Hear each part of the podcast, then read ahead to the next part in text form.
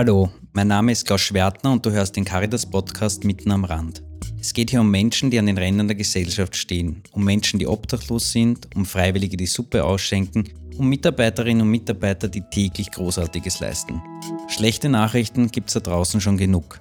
Ich konzentriere mich hier auf jene, die Mut machen. Ich bin heute hier im Mutter-Kind-Haus der Caritas im 15. Bezirk in der Schanzstraße, dem Haus Luise. Gegenüber von mir sitzt die Claudia Ams. Wir kennen uns schon relativ lang. Hallo Claudia. Hallo Klaus. Die äh, Claudia arbeitet auch schon relativ lange bei der Caritas, auch in unterschiedlichen Bereichen. Auch darüber werden wir heute reden. Das Haus Luise ist ein Mutter-Kind-Haus für obdachlose Mütter und Kinder. Vielleicht kannst du dann mal ein bisschen einfach erzählen, was hier passiert, äh, auch ein bisschen, wie es hier ausschaut. Ähm, genau. Ja, also das Haus Luise, wie, der, wie du schon gesagt hast, Klaus, ist ein Haus für Mütter mit Kindern, die von Wohnungslosigkeit betroffen sind. Wir haben hier als einziges Mutter-Kind-Haus in Wien ein Notquartier. Wir haben fünf Plätze für Frauen, die ganz akut wohnungslos sind. Das heißt, wir können auch Nacht-Notaufnahmen machen. Also die Mütter können auch in der Nacht vor unserer Tür stehen und kriegen ein Bett für die Nacht und wir versuchen in dieser Zeit im Notquartier mal abzuklären, was denn so die Hintergründe sind, wo es hingehen soll und einen längerfristigen Wohnplatz für sie zu finden. Und zusätzlich haben wir noch das Angebot des Mutter-Kind-Wohnens. Das bedeutet, dass die Mütter mit ihren Kindern circa zwei Jahre bei uns wohnen bleiben können und wir in dieser Zeit mit ihnen sehr intensiv an den Gründen arbeiten, warum es überhaupt zu Wohnungslosigkeit gekommen ist.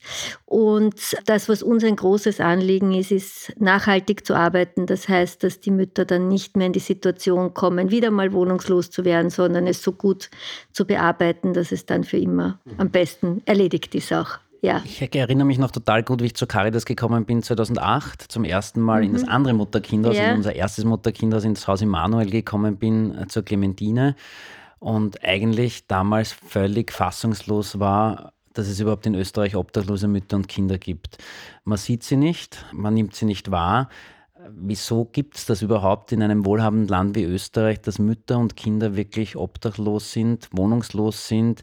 Was sind die Gründe dafür und welche Antworten braucht es da auch?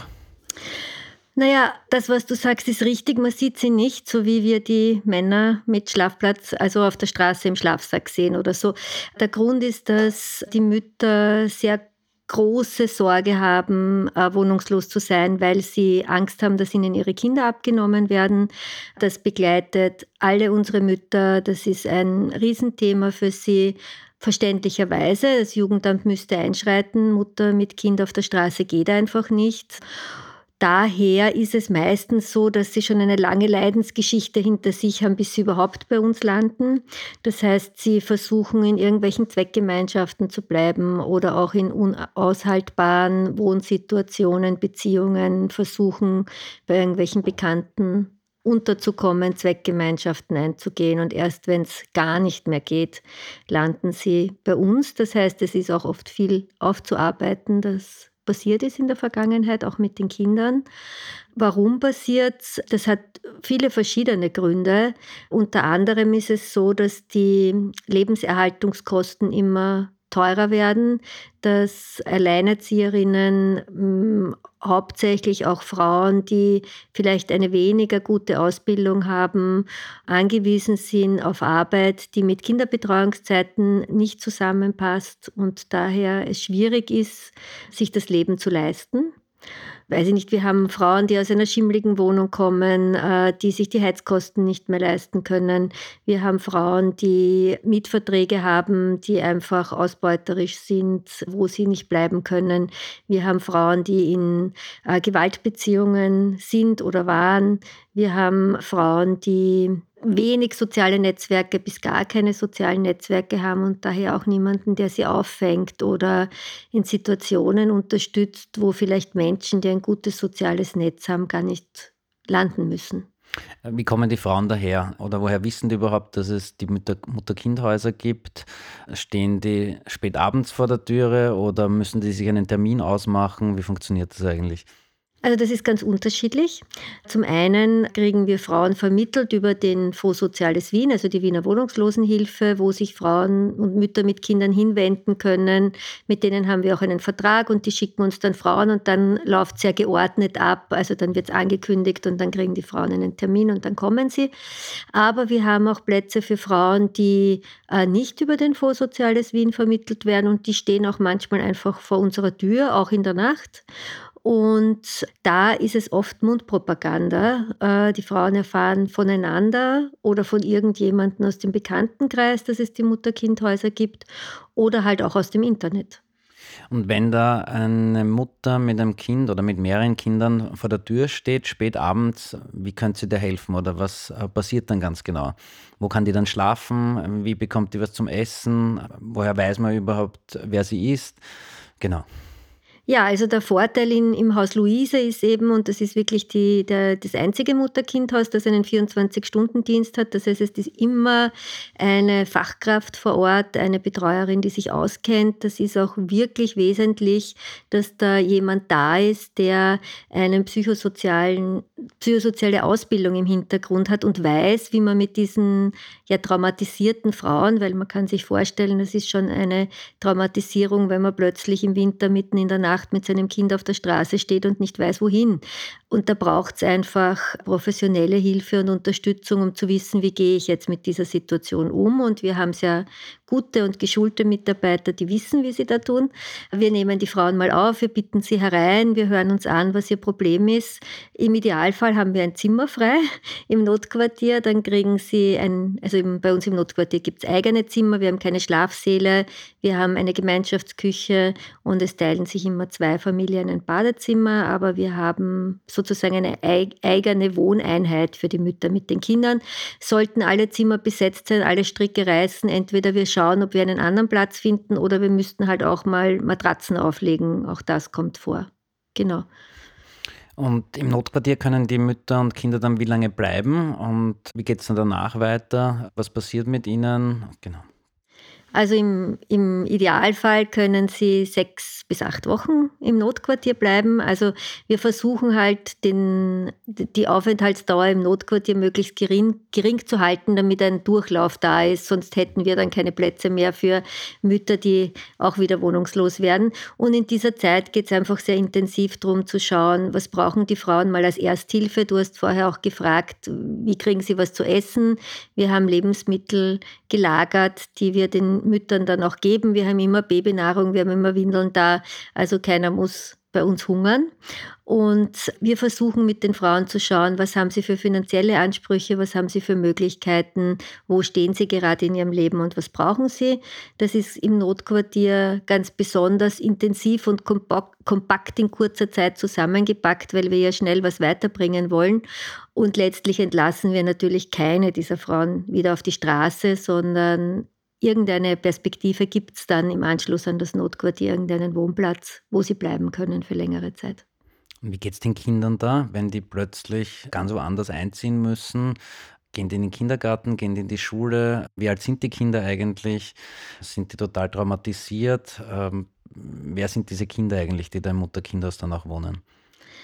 Na, die Kinder sind unterschiedlich alt. Also wir haben von kleinen Babys bis, äh, wir hatten auch schon 17-jährige Kinder da. Also es ist sehr unterschiedlich. Ich würde mal sagen, so die pubertierenden Kinder ist eher die geringere Zahl. Also wir haben hauptsächlich kleinere Kinder. Für die Kinder ist es schwierig, von Wohnungslosigkeit betroffen zu sein. Für mich ist es immer so ein, ein gutes Beispiel gewesen, wenn man jetzt gut eingebettet ist und eine normale Wohnung hat, einen Wohnplatz hat, man geht in die Schule, man wird zu Geburtstagsfesten eingeladen, man kann Kinder wieder einladen, obdachlose oder wohnungslose Kinder, die auch mal bei irgendwelchen Bekannten auf der Couch schlafen, können das nicht.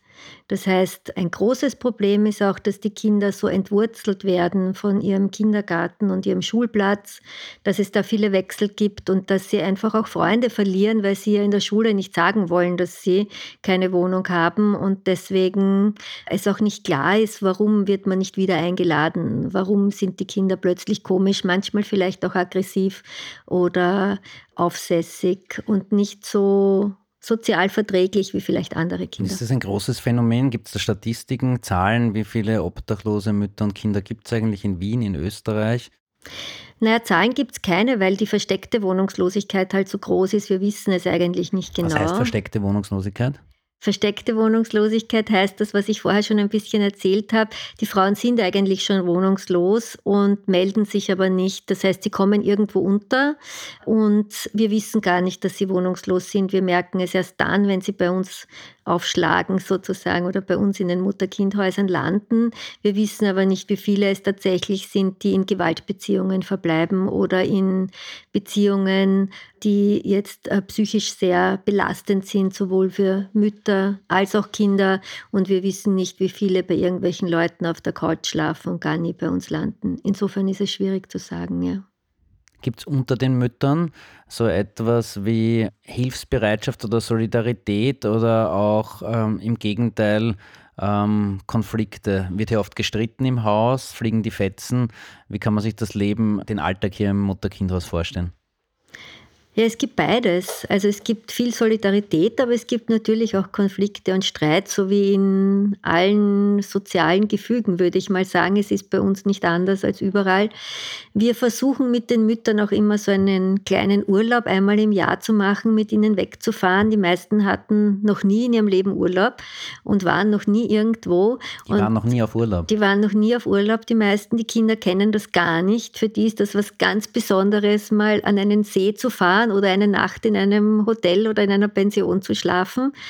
Und da merken wir, wenn wir so weit ab von dem Alltagsgeschehen sind, und weit ab meine ich auch, wenn wir nur in Niederösterreich irgendwo in einer Pension sind, dass die Mütter sich auf einer anderen Ebene kennenlernen und Freundschaften zu schließen. Und die halten manchmal über ihre Zeit, die sie hier im Mutter-Kind-Haus verbringen, hinaus an. Und wenn wir sie dann fragen, was war denn so der Grundstock für eure Freundschaft, dann ist es oft dieser kurze Urlaub, den wir mit ihnen gemacht haben, wo sie die Möglichkeit hatten, sich auf einer anderen Ebene kennenzulernen und ihre Alltagssorgen nicht dabei zu haben und dann auch mal Kopf frei zu haben, um, um andere Dinge zu tun, als ständig mit der Sorge beschäftigt zu sein, wie wird mein Leben weitergehen.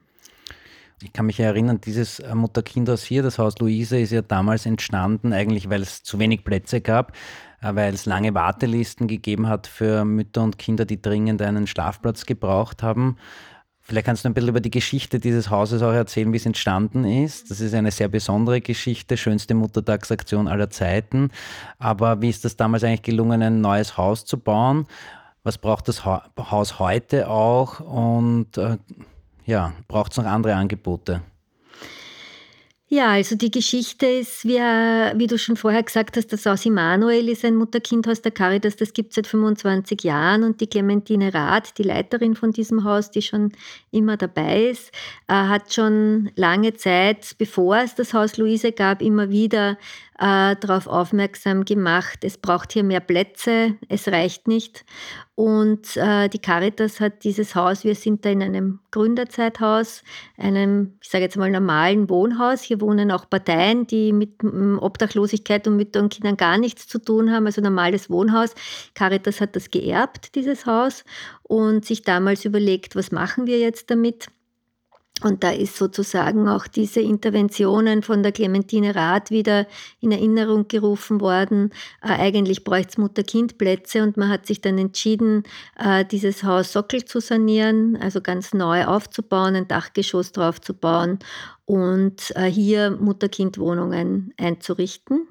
Das, das, hat sicher viel Geld jetzt, gekostet, oder? Das hat viel Geld gekostet und die Caritas hat sich damals an Ö3 gewandt und es gab damals eben, wie du schon gesagt hast, die schönste Muttertagsaktion aller Zeiten und man hat damals an einem Wochenende versucht, so viele Spenden wie möglich aufzutreiben für den Bau und für die Renovierung dieses Hauses und das ist gelungen. Das war wirklich eine tolle Aktion, haben irrsinnig viele Menschen zusammen geholfen und wir konnten dieses Haus umbauen.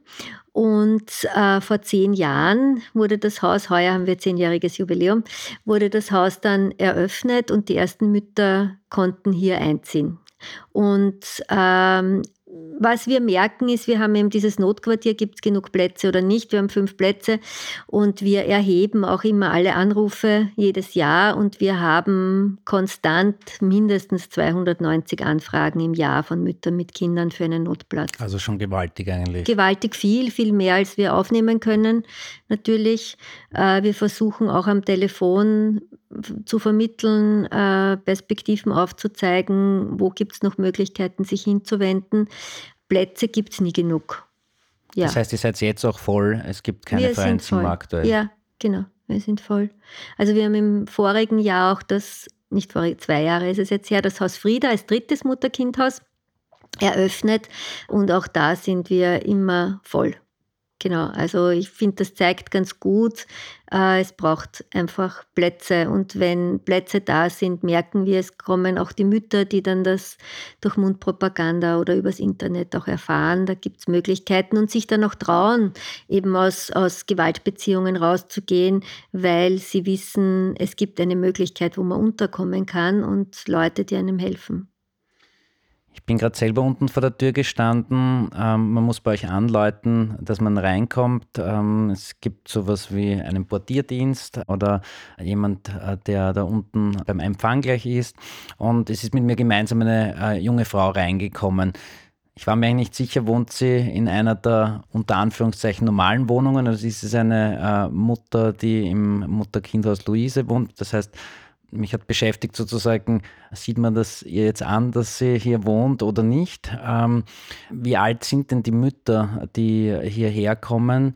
Und vielleicht kannst du noch, vielleicht sind in Erinnerung ein paar einzelne Geschichten, die dir besonders äh, ans Herz gewachsen sind, die, die in Erinnerung geblieben sind, die besonders traurig, aufwühlend oder auch schön sind. Und was ist für dich Erfolg im Zusammenhang mit eurer Arbeit? Mhm. Ja, ich fange mal von hinten an. Was ist Erfolg? Es waren viele Fragen. Ja, es waren viele auf einmal. Was ist Erfolg? Wir haben vor zwei Jahren eine statistische Erhebung gemacht und haben geschaut, wie viele Kinder, also wie viele Mütter mit ihren Kindern sind noch in den Wohnungen, in die wir sie vermittelt haben, anschließend an die Mutterkindhäuser. Und wir haben geschaut, fünf Jahre nach Auszug aus den Mutterkindhäusern der Caritas. Und es waren 98 Prozent der Frauen noch in ihrer Wohnung. Das ist sensationell. Und das ist sensationell und das ist wow. Erfolg. Ja, also wenn wir merken, es gibt Mütter mit ihren Kindern, die nachhaltig in ihrer eigenen Wohnung mit ihren Kindern gemeinsam leben können und zufrieden und glücklich sind und sich wieder ein Leben aufgebaut haben und wieder Fuß gefasst haben. Also das ist unser Ziel und das ist das, was uns freut und wo wir unseren Erfolg in der Arbeit sehen. Äh, es gibt auch immer wieder Mütter, die noch kommen und die uns besuchen kommen. Äh, gerade im Haus Immanuel gibt es irgendwie so einen, eine Kinder- und Spielerunde am Samstag und da ist jeder eingeladen, der auch jemals da gewohnt hat. Und da gibt es viele Bewohnerinnen, die wiederkommen. Wir haben zum Beispiel jetzt vor einiger Zeit einen Zivildiener im Haus Immanuel gehabt, der selber mal als Kind dort gewohnt hat, ja, oder eine, ähm, ein Mädchen, die mal bei uns in den Mutter-Kind-Häusern gewohnt hat und jetzt soziale Arbeit studiert, weil sie sagt, sie möchte das auch weitergeben können, äh, wie ihr damals und ihrer Familie geholfen wurde. Das sind schon Erfolge, das sind Dinge, die uns freuen und wo wir merken, dass es Sinn macht, was wir tun. Genau, dann war die andere Frage noch, ob mir noch Geschichten einfallen. Also das sind schon, finde ich mal, zwei Geschichten, die ich sehr schön finde, nämlich Kinder, die erwachsen sind, wiederkommen und sagen, das war toll, das war so ein Schlüsselerlebnis in meinem Leben, da hat sich was verändert und gedreht. Ja, und die Unterstützung, die meine Mutter damals bekommen hat, hat uns auch als Kindern geholfen. Das finde ich besonders schön. Und sonst ähm, haben wir Mütter, ganz junge, die 18 sind. Ich glaube, die jüngste war 18 und die älteste 47. Also die Bandbreite ist sehr groß. Es sind quer durch alle sozialen Schichten. Also es kann wirklich jeden treffen. wir versuchen das natürlich immer so ein bisschen, also mit mir, mit wir meine ich jetzt nicht äh, uns als Sozialarbeiter, aber wir in der Gesellschaft, das irgendwie fernzuhalten von uns. So, es ist irgendwie was was den anderen passiert, aber uns kann das nicht passieren. wir merken in der täglichen Arbeit, es kann echt jeden treffen. Und mir fällt jetzt eine Geschichte ein von einer Mutter, die also sehr gut äh, soziales Netzwerk, gut sozial abgesichert, finanziell Mittelschicht, würde ich mal sagen, und die eine Tochter hatte mit zehn, eine ihrer Meinung nach glückliche Ehe und ein neugeborenes Baby mit damals, wie sie bei uns gelandet ist, zwei Monaten. Und die Mutter hat uns dann erzählt, ja, es gab in der Schwangerschaft immer wieder mal Streit mit dem Ehemann, aber jetzt nichts Besonderes. Und eines Tages ist sie vom Spaziergang nach Hause gekommen und in, in der Post waren die Scheidungspapiere. Und sie wusste nichts davon. Sie ist völlig überrascht gewesen, hat ihren Mann in der Arbeit angerufen, ist verständlicherweise am Telefon ausgerastet und hat geschrien und getobt. Und eine Stunde später ist die Polizei vor der Tür gestanden und hat sie der Wohnung verwiesen. Das heißt, ihr. Das heißt, sie ist einfach auf der Straße dann gestanden. Sie ist auf der, der Straße gestanden. Ihr Ehemann hat die Polizei angerufen, gesagt, er fürchtet sich vor seiner Ehefrau. Äh, sie soll von der Wohnung verwiesen werden und das Baby gleich mitnehmen. Und sie ist bei ihrer Cousine über Nacht untergekommen. Die haben dann gemeinsam am Abend recherchiert, was sie tun sollen. Und am nächsten Tag waren sie bei uns. Und wir haben sie dann begleitet durch die Scheidung und also auch zu schauen, wie kann sie ihre Ansprüche geltend machen, wie kann sie ihre ältere Tochter wiedersehen. Also auch da gab es ein Betretungsverbot und ein zur Wohnung und die Tochter durfte sie nicht sehen. Und letztlich hat sich herausgestellt, der Mann hatte eine Freundin, wollte Wohnung, Gartenhaus und ältere Tochter behalten und hat das halt als gute Möglichkeit gesehen, irgendwie seine Frau loszuwerden. Das sind seltene Fälle, aber sie kommen vor. Ja. Aber denkst du dir manchmal so frei nach dem Lied der Prinzen, Männer sind Schweine oder ihr habt ja ganz viel damit zu tun, wo Frauen auch Gewalt ausgesetzt sind, ausgebeutet werden, von Männern einfach schlecht behandelt werden. Kriegt man da einen Frust auf Männer in der Arbeit oder gehört das dazu zur Arbeit oder wie schätzt du das ein? Naja, ich würde sagen, es ist ein Teil unserer Arbeit und ich würde das jetzt nicht generalisieren. Also viele Frauen lernen auch dann im Zuge dessen, dass sie hier wohnen, wieder neue Männer kennen. Ich glaube, das, was unser Anliegen ist, wir haben ja gerade hier im Haus Luise auch Männer in der Betreuung, dass wir den Frauen auch vermitteln wollen. Männer in der Betreuung heißt, dass äh, ihr im Team, ähm, genau, im Betreuungsteam auch, auch, Männer habt. Wir haben im Betreuungsteam auch Männer. Das okay. war so ein, ein Novum im Haus Luise. Alle Mutter-Kind-Häuser in Wien haben nur Frauenteams und wir haben gesagt, wir glauben, es ist wichtig, dass Kinder auch männliche Bezugspersonen haben. Und viele von unseren Frauen oder von unseren Müttern kommen auch aus Verhältnissen, wo sie nie gelernt haben, wie auch Beziehungen auf Augenhöhe funktionieren können. Und wir haben uns gedacht, jetzt ein positives Männerbild zu vermitteln, ist ganz gut. Also die Frauen gehen gestärkt raus nach zwei Jahren oft und sagen dann, okay, also das, was ich bis jetzt äh, an Beziehungen gelebt habe, möchte ich so nicht mehr und stellen sich auf die Beine und haben dann auch Beziehungen in weiterer Folge, die, die uns besuchen kommen, die sehr wohl dann ein, ein, Augenmaß haben und auf Augenhöhe laufen und gehen auch keine gewalttätigen Beziehungen mehr ein. Und auch das ist was, was sie stärkt und ein, ein An Anreiz, den wir haben und ein Ziel, das wir haben, ihnen zu vermitteln, dass es auch anders möglich ist. Viele haben es nie kennengelernt. Da draußen sind vielleicht Menschen, die sich jetzt denken, die uns zuhören, da würde ich gerne irgendwas tun. Was kann ich denn äh, beitragen? Das ist ja auch der Anspruch dieses Podcasts, ein bisschen die Welt zu verbessern. Was kann man denn tun, um Müttern, obdachlosen Müttern und Kindern zu helfen? Welche Unterstützung brauchen die Mutter-Kind-Häuser? Viele Menschen sind ja auch damit überfordert, wie man richtig hilft und was man am besten tut.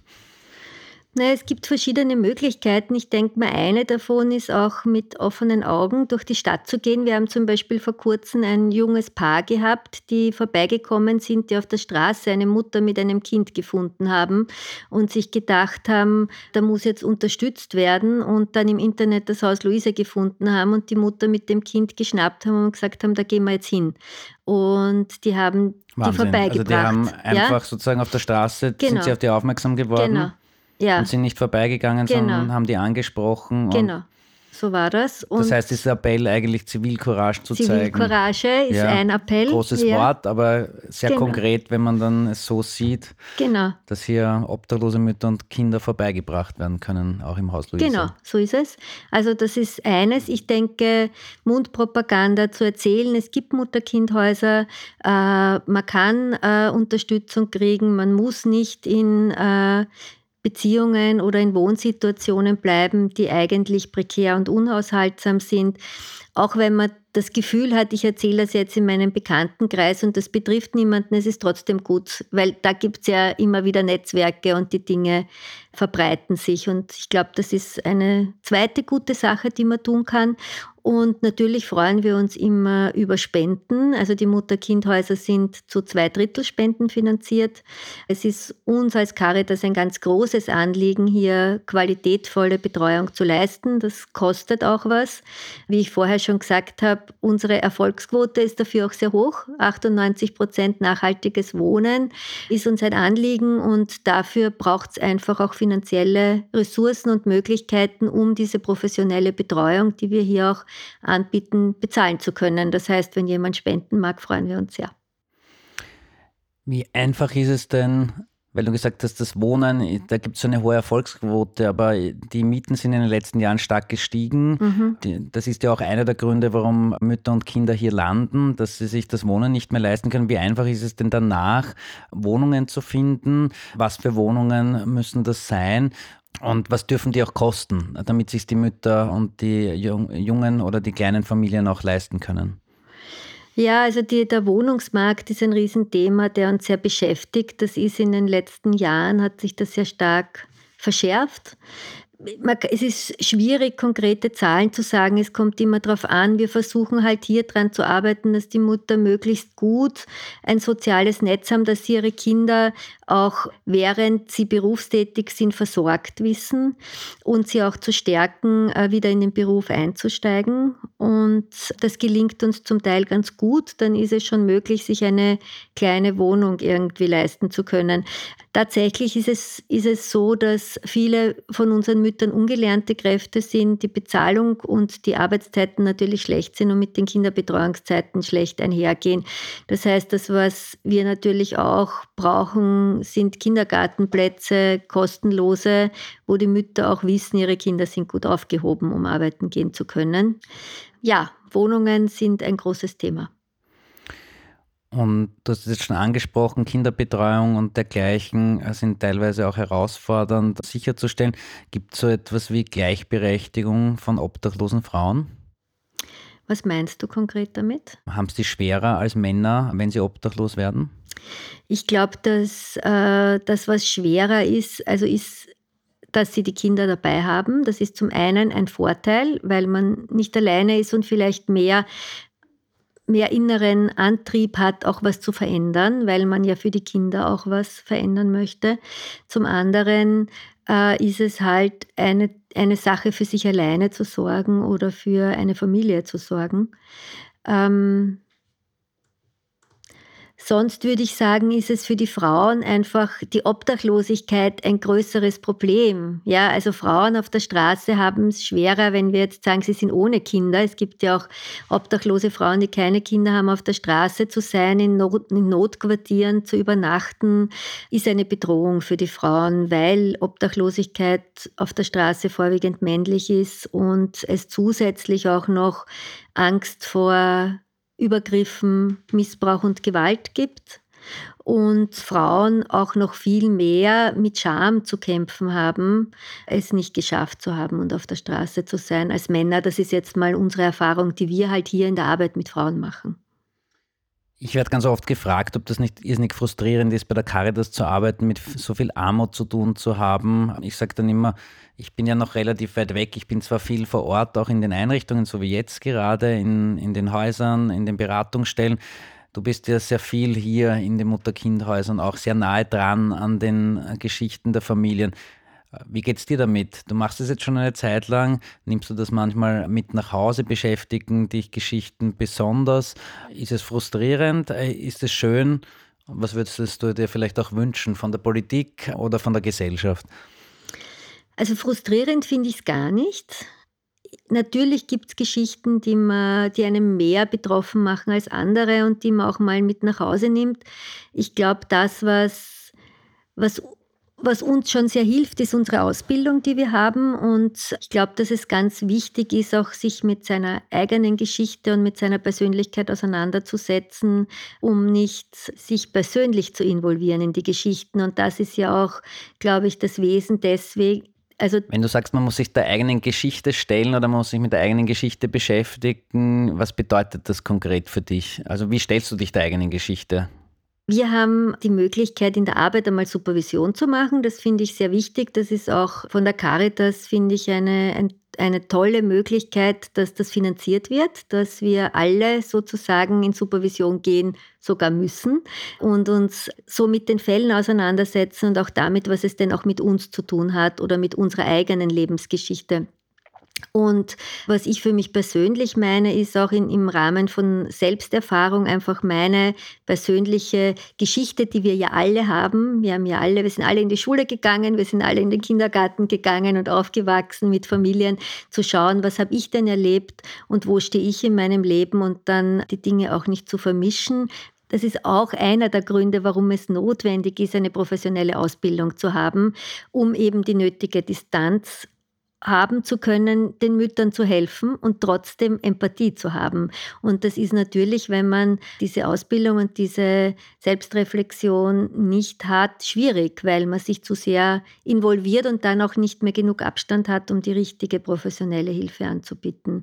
Und insofern äh, glaube ich, dass mir das sehr gut gelingt und deswegen ist es für mich nicht frustrierend, sondern in erster Linie schön, weil ich auch glaube, wenn wir einen Fall weiterbringen, ist es ein Erfolg. Du ja? strahlst dabei, das hört man jetzt nicht, aber ich sehe es.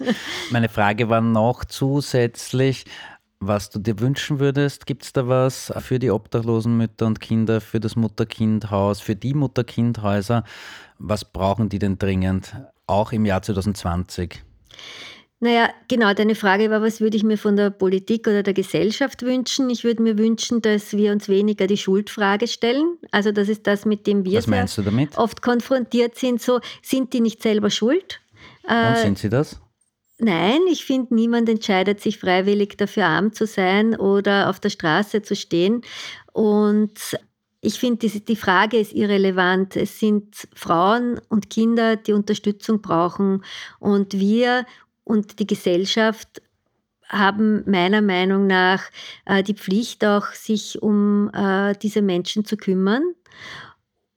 Ich würde mir wünschen, dass diese Schuldfrage nicht mehr gestellt wird. Und ich würde mir von der Politik wünschen, dass die soziale Arbeit wieder mehr Ansehen genießt. Ich habe in den letzten Jahren das Gefühl gehabt, im Sozialbereich zu arbeiten, ist nicht mehr was, was anerkannt wird. Das war vor 15 Jahren, wie ich bei der Caritas begonnen habe, noch ganz anders.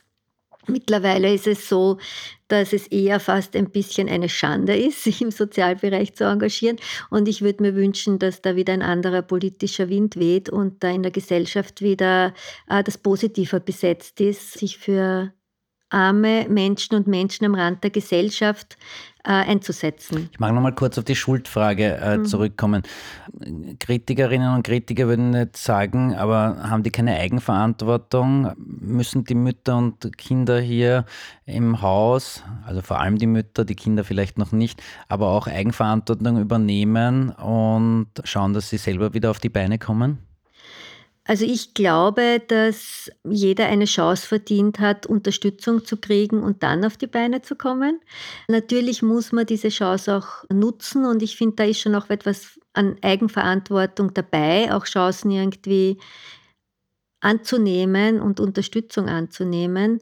Ich bin ja auch für den Jugendbereich zuständig und da gibt es ja auch auf die Frage bei den, ich sage jetzt mal, bei den 15-jährigen, 16-jährigen Burschen, die äh, aus allen äh, WGs oder von der MA11 schon rausgeflogen sind, die aggressiv sind, sich an keine Regeln halten, ja, die sollen doch arbeiten gehen und die sollen doch einfach.